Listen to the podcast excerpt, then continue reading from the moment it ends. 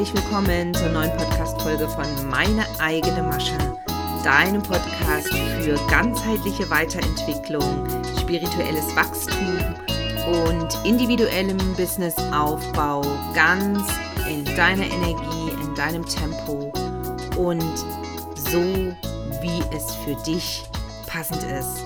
Und in dieser Folge nehme ich dich mit in eine ganz spannende Erfahrung.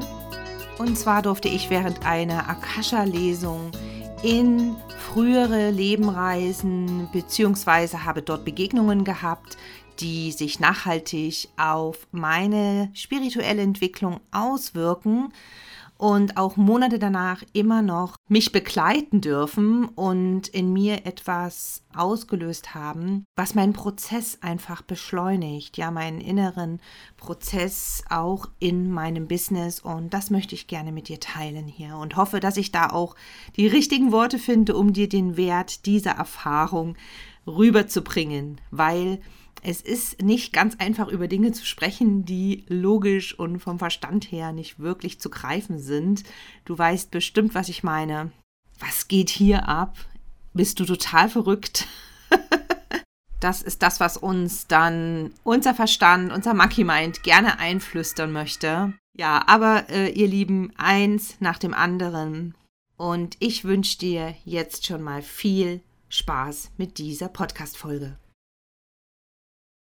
Ja, in diesem Jahr durfte ich eine kleine, feine Gruppe von wundervollen Expertinnen aufbauen und zwar auf dem Messenger-Signal. Ja, der ist nicht so verbreitet, ich weiß, aber ich habe dort tatsächlich eine echte, ja, tief verbundene kleine Sisterhood mit diesen wunderbaren Frauen dort und wir unterstützen uns nicht nur gegenseitig, sondern wir sind auch sehr oft gegenseitig unsere Klientinnen, weil jede ihre eigene Expertise mitbringt und extrem viel Fachwissen hat auf ihren Gebieten und eine wundervolle Seele, mit der ich auch schon lange tief verbunden bin, auch auf freundschaftlicher und beruflicher Ebene. Das ist die liebe Jana und sie hat eine Ausbildung zum Akasha-Medium gemacht. Wir durften dieses Jahr in meiner Akasha lesen, in meiner Akasha-Chronik zusammen. Und wenn du jetzt auch Lust bekommen hast, mit in meine Signalgruppe zu kommen, dann lade ich dich herzlich ein dazu. Ich habe es dir in den Shownotes verlinkt und ja, wir freuen uns, wenn du dich traust. Wir sind auch alle super lieb. Wenn ich die Akasha-Chronik beschreiben müsste oder eine Definition wiedergeben, dann würde ich das so erklären, es ist eine Art Quantenfeld, ein äh, energetisches Feld um uns herum. Wie gesagt, ganz vergleichbar mit der Quantenphysik, mit dem Quantenfeld. Und zwar die Summe aller Erinnerungen und Erfahrungen unserer vorangegangenen Generationen, Ahnenlinie und seelischen Inkarnationen. Also praktisch die Summe der Erfahrung unserer Seele, ja, in allen Zeitepochen und seitdem wir praktisch das erste Mal hier inkarniert sind in einem Körper. Und dieses Quantenfeld tragen wir sozusagen immer mit uns und es ist möglich, auf energetischer und geistiger Ebene einen Zugang dazu zu bekommen. Und dieser Zugang erfolgt eben zum Beispiel durch so eine Akasha-Lesung mit Hilfe eines Mediums. Die erste Reise habe ich im Frühjahr gemacht, das war glaube ich im Mai, Juni. Und die zweite erst vor zwei Wochen. Auf der ersten Reise war das doch noch unbekanntes Terrain für mich. Also es war einfach ähm, ja eine gewisse Unsicherheit manchmal noch dabei, eine Zögerlichkeit von meiner Seite, den Bildern zu vertrauen, die sich öffnen. Und gerade am Anfang auch so durch den Seelengarten zu streifen und da einfach sich mal darauf einzulassen innere Bilder zuzulassen, die aufsteigen wollen und einfach nicht so in die Bewertung zu gehen oder in diese Einordnung, so wie wir das immer gerne möchten. Wir möchten ja mal alles gleich irgendwo in Schubladen stecken. Und das kann man eben hier in diesem Fall wirklich lernen, ähm, sich das abzugewöhnen, muss ich sagen. Dafür ist eine Akasha-Lesung ganz wundervoll. Und mir ist sehr bald schon ein, ja, eine Begleitung an meiner Seite äh, hat sich gezeigt, also die habe ich wahrgenommen, ein Begleiter. Und im Laufe der Lesung hat sich herausgestellt, dass es mein Geistführer ist, beziehungsweise einer meiner Geistführer. Und er ähm, wirkte recht kriegerisch. ähm, und vom Aussehen her kann ich euch gerne mal beschreiben, sah er so ein bisschen aus wie eine Mischung aus Ginny aus Aladdin, ähm, aus dem Disney-Film und ähm, aus dem ja, Film Avatar Aufbruch nach Pandora, ähm, wie die Navi, also diese indigenen ähm, Humanoiden, die dort auf dem Planeten Pandora lebten. Also in diesem Film. Ähm, ich hoffe, dass ich hier Filmnamen überhaupt nennen darf. Also wenn es jetzt einen Vergleich einfach gibt zu den Äußerlichkeiten, dann kann ich das wirklich nur so am treffendsten beschreiben. Allerdings ist mein ja, Geistführer, der sich mir bei der ersten Lesung gezeigt hat, deutlich kräftiger gebaut. Also nicht so schlank wie die Navi im Film. Und die Hautfarbe war zwar blau, aber eher so blau-lila. Also das ging ins Violette rein, also so eine Art Lavendelton. Ne? Auch mit indigenem Schmuck behangen, genau wie im Film. Er war sehr ruhig, er war einfach sehr präsent an meiner Seite, ruhig, sehr beschützend wirkte er auf mich. Ich habe mich sehr gehalten und geborgen gefühlt und war einfach nur immer an meiner Seite und ist mir auf Schritt und Tritt, hat er mich begleitet einfach. Genau. Ich habe sehr viel Gold gesehen, also auch die Wege, das Meer, alles, was so in den Landschaften äh, an Bildern aufgestiegen ist, war meistens sehr in Gold getaucht. Und als es dann ins Lebenshaus ging, fand ich es total spannend, dass dieses Lebenshaus extrem aufgeräumt war, wo ich in Wirklichkeit nicht die allerordentlichste Person bin in meinem eigenen Haushalt.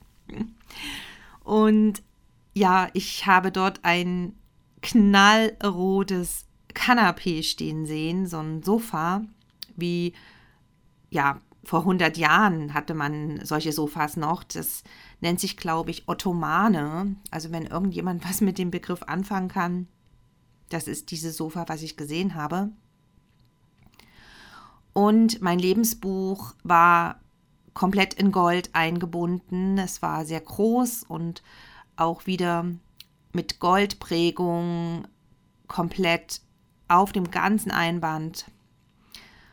War ganz spannend. Ich ähm, habe in dem Leben, was ich dann gesehen habe, in einem der früheren Leben oder auch in einem früheren Leben meiner Vorfahrinnen. Das äh, weiß man ja immer nicht so genau. Das kommt einfach in Bildern und so Stück für Stück, also so wie ich schon mal am Anfang gesagt habe, das ist vergleichbar mit, mit einem Art Traum, mit Bildern, die man auch in Träumen sieht. Und die sind auch manchmal sehr verschwommen und nicht klar.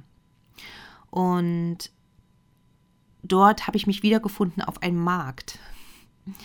Und zwar in einer mittelalterlichen Stadt, auf dem Marktplatz. Und ich habe an mir runtergeschaut. Ich war eine richtig runde, kugelige Marktfrau. In Klammern, wer mich kennt, weiß, dass ich immer noch rund und kugelig bin. Aber da war ich noch deutlich mehr in dieser Rückführung oder in diesem früheren Dasein. Also ich vermute, es war einfach eine äh, der früheren Inkarnationen meiner Seele. Und ich habe auch die Sachen gesehen, die ich getragen habe. Also wirklich die altertümlichen, graubraunen Sachen der einfachen Bevölkerung.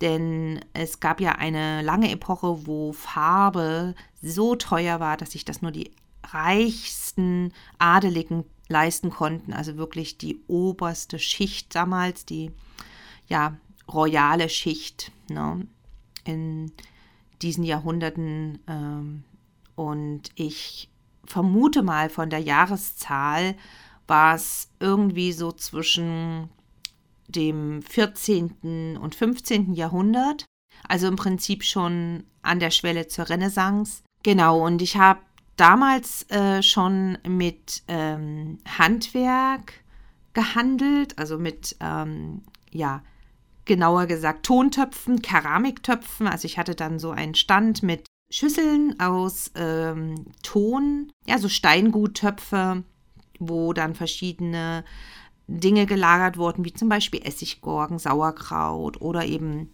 einfach Kartoffeln.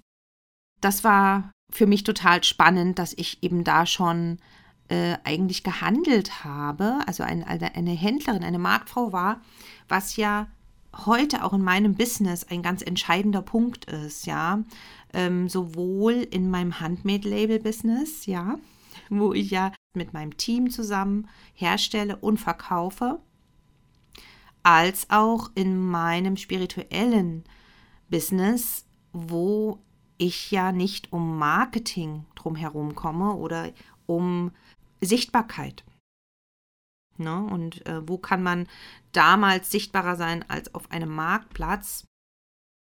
Das war so meine Szene. Und was mich äh, besonders berührt hat damals bei der ersten Lesung, war die Tatsache, dass relativ bald schon an meiner Seite eben Wirkmächte erschienen sind, sich Wirkmächte gezeigt haben. Also ähm, ich gehe davon aus, dass es in der geistigen Welt einfach wirklich Wesenheiten gibt, die uns unterstützen, die uns wohlgesonnen sind. Und das sind oftmals Anteile von uns selbst oder von, ähm, ja, von unserer Seele, ja, die sich eben aber anders zeigen und nicht unbedingt so, wie wir jetzt vielleicht äh, das erwarten oder auch nicht unbedingt menschlich, sondern eben einfach in anderen Formen. Ja, und am Ende des Tages ist es aber, glaube ich, eine Art ähm, kollektives Gedächtnis aus allen Erfahrungen, die wir bis jetzt gemacht haben. Und ich glaube auch an Engel und Ahnen.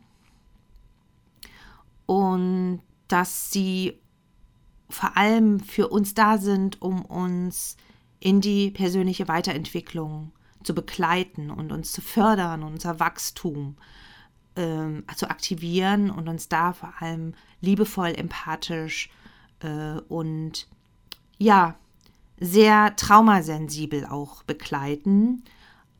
Jetzt habe ich das erste Mal dieses Wort, glaube ich, überhaupt im Podcast verwendet. Also praktisch, ähm, damit ist gemeint, dass die Seele bei dieser Reise in die Akasha nur das zulässt an Bildern, an Wahrnehmungen, was wirklich gerade auch zu tragen ist oder was auch gerade verarbeitet werden darf oder verarbeitet werden kann.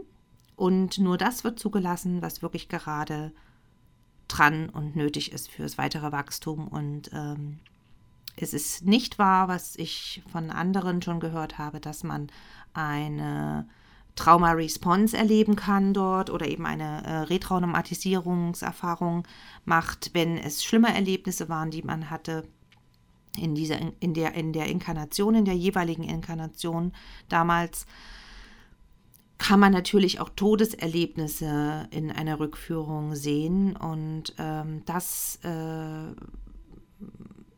können aber auch sehr sehr schöne Emotionen sein, aber natürlich gibt es die Fälle, wo auch die Emotionen sehr heftig sind.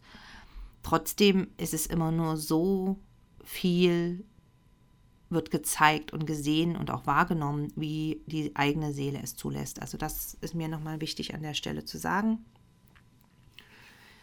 Und genau, in der zweiten Erfahrung, jetzt erst vor zwei Wochen, war es so, dass ich tatsächlich mich in einem anderen kulturellen äh, Teil unserer Welt wiedergefunden habe. Nicht hier in Mitteleuropa. Bei der ersten Reise war es eindeutig in Mitteleuropa. Und sehr am Anfang hat sich schon eine neue Reisebegleitung an meiner Seite gezeigt. Es war diesmal kein Wesen, was ähm, ja mit einer blau-lila Haut ausgestattet ist, sondern es war eine Frau, eine weibliche Figur, eine sehr schlanke Frau mit eindeutig asiatischen Gesichtszügen, mit einer Frisur auch, ähm, die wir jetzt eher so in Asien der alten Zeit auf Bildern manchmal so sehen. Und sie hatte ähm, ja auch nicht mit mir gesprochen, genau wie bei der ersten Erfahrung. Und hat mich ja in ein Land begleitet, was ich da auch erstmal nur anhand der Silhouette, der Stadtsilhouette äh, wahrgenommen habe. Das war ähm, ein orientalisches Land, ein fernöstliches. Die Stadt äh, war mit Zwiebeltürmen ausgestattet, so wie man es ähm, ja von alten arabischen Bildern kennt oder von Filmen, die in der Zeit gespielt haben. Also es hat mich so ein bisschen erinnert an die Altstadt von Fes äh, in Marokko oder ähm, ja an eine türkische Stadt mit Minaretten, mit Moscheen und es war wirklich sehr spannend, dass ich erst am Anfang nicht einordnen konnte, wo ich war. Ich hätte keinen Namen sagen können. Erst mit der Zeit, als ich dann wirklich in dieses Leben getaucht bin, als ich dann wahrgenommen habe, dass ich ein Mann war, habe an mir heruntergeschaut und habe erkannt, dass die Sachen, die ich getragen habe, die eines ähm, ja, Beduinen waren oder eben eines ähm, beduinischen Kamelreiters. Also ähm, es waren die Sachen von, ja, wie man sich heute auch noch öfters äh, die Beduinen vorstellt, mit so äh, ja, langen, flatternden Gewändern und eben ähm, der Kopf war komplett mh, mm, bedeckt und teilweise auch das Gesicht. Aber ich war ein Mann. Ich habe dann auch die Kopfbedeckung äh, also die Gesichtsbedeckung abgesetzt während der Reise dort und äh, bin dann in der Stadt ähm, ja sehr herzlich und freundlich begrüßt worden. Habe wahrgenommen, dass ich wieder auf einer Art Markt war, auf einer Art Bazar, aber es war eben eindeutig in einem arabischen Kulturkreis und es war sehr viel Gold und Blau auf den Gebäuden.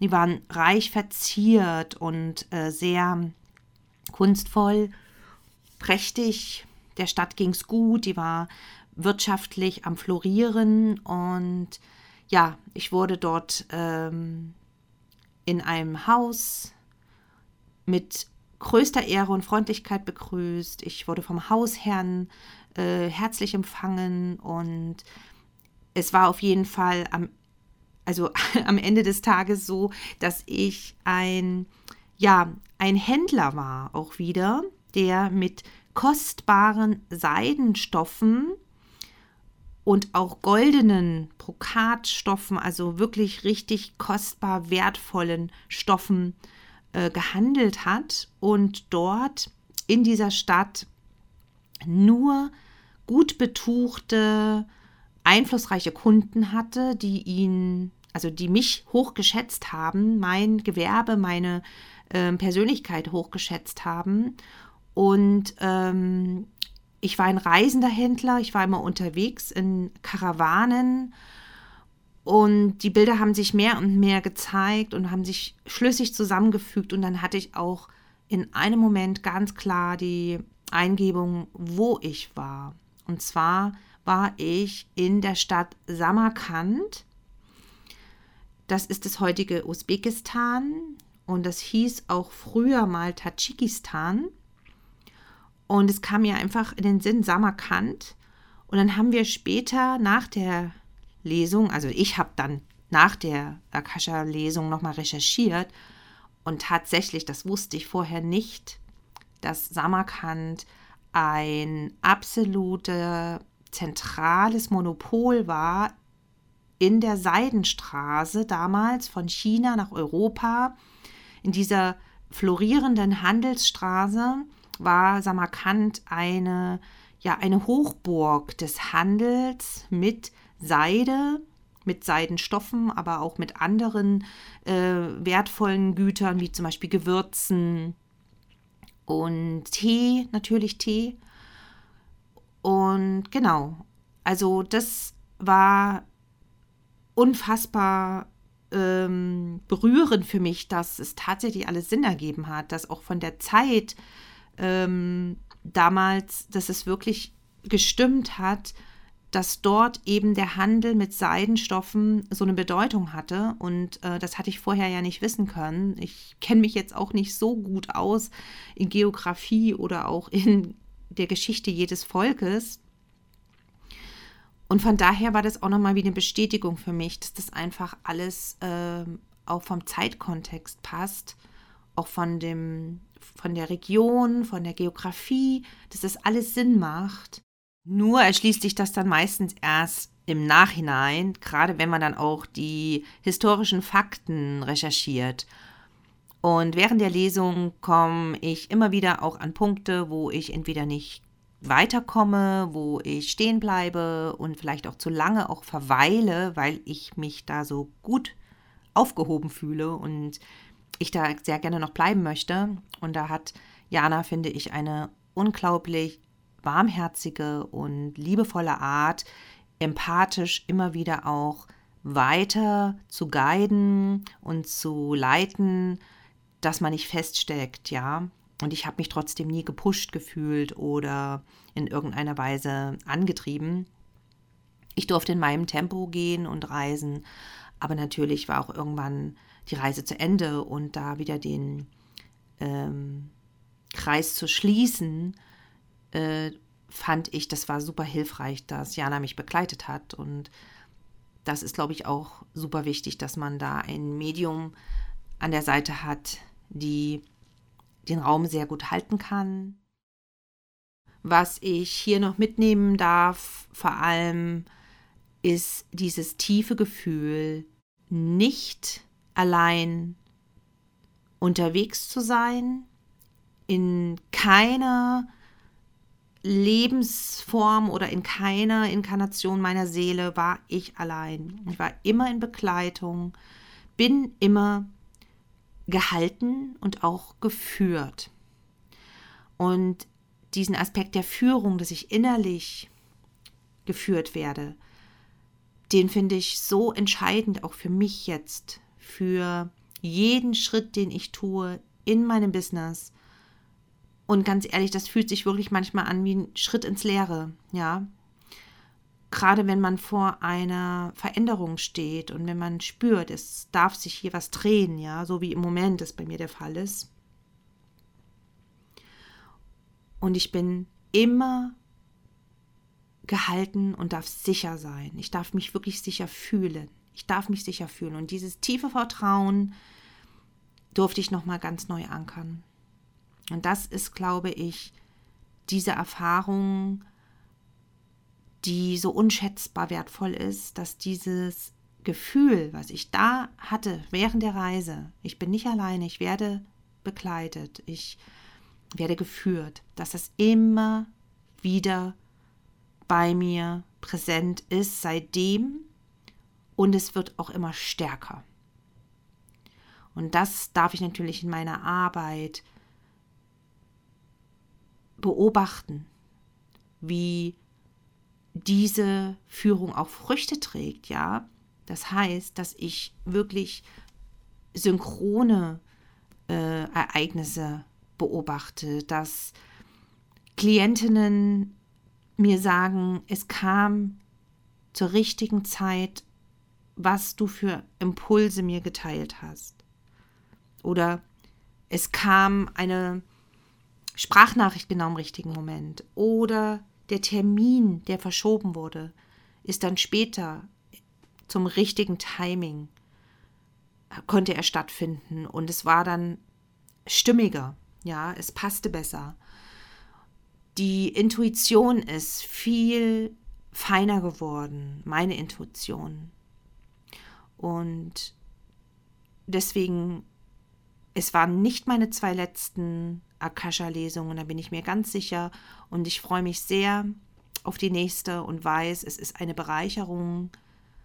Und es ist nicht zwangsläufig so, dass man dort in eine schwierige oder aufwühlende Situation in einem früheren Leben geführt wird, sondern es können auch sehr glückliche Momente sein. Es können sehr, ja, wundervolle Momente sein. Und ich habe mich wirklich sehr, sehr gut gefühlt, als Seidenhändler auf der Seidenstraße in der Stadt Samarkand, weil ich ja das gemacht habe, was ich liebte, was ich bis heute liebe, der Umgang mit schönen Dingen, mit kreativen Dingen. Und äh, ich habe nicht nur meine Leidenschaft damals schon gelebt, sondern ich war auch erfolgreich damit. Und frei.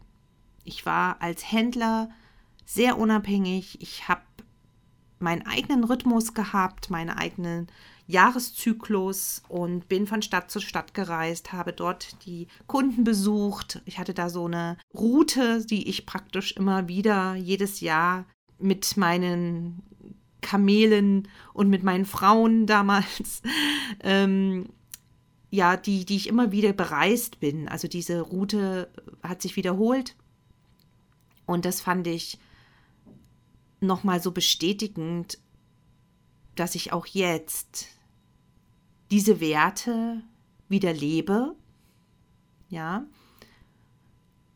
diese Unabhängigkeit, gerade die berufliche und auch Schönheit und Kreativität immer noch auch in diesem Leben so bedeutungsvoll ist für mich als Wert. Und ich bin einfach unendlich dankbar und tief demütig für diese Erfahrungen. Und es gäbe sicherlich noch viel, viel mehr dazu zu sagen. Und es ist nicht alles gesagt worden, aber das ist das, was ich jetzt nochmal vor Augen hatte. Und wenn du Fragen dazu hast, wenn du vielleicht sogar auch selber schon ähnliche Reisen hinter dir hattest oder Rückführungen in vergangene Leben, dann schreib mir super gerne, lass es mich wissen. Ich freue mich sehr über Austausch und über ja, Reaktionen hier auch auf die Podcast-Folgen. Teile gerne mit mir, was du teilen möchtest.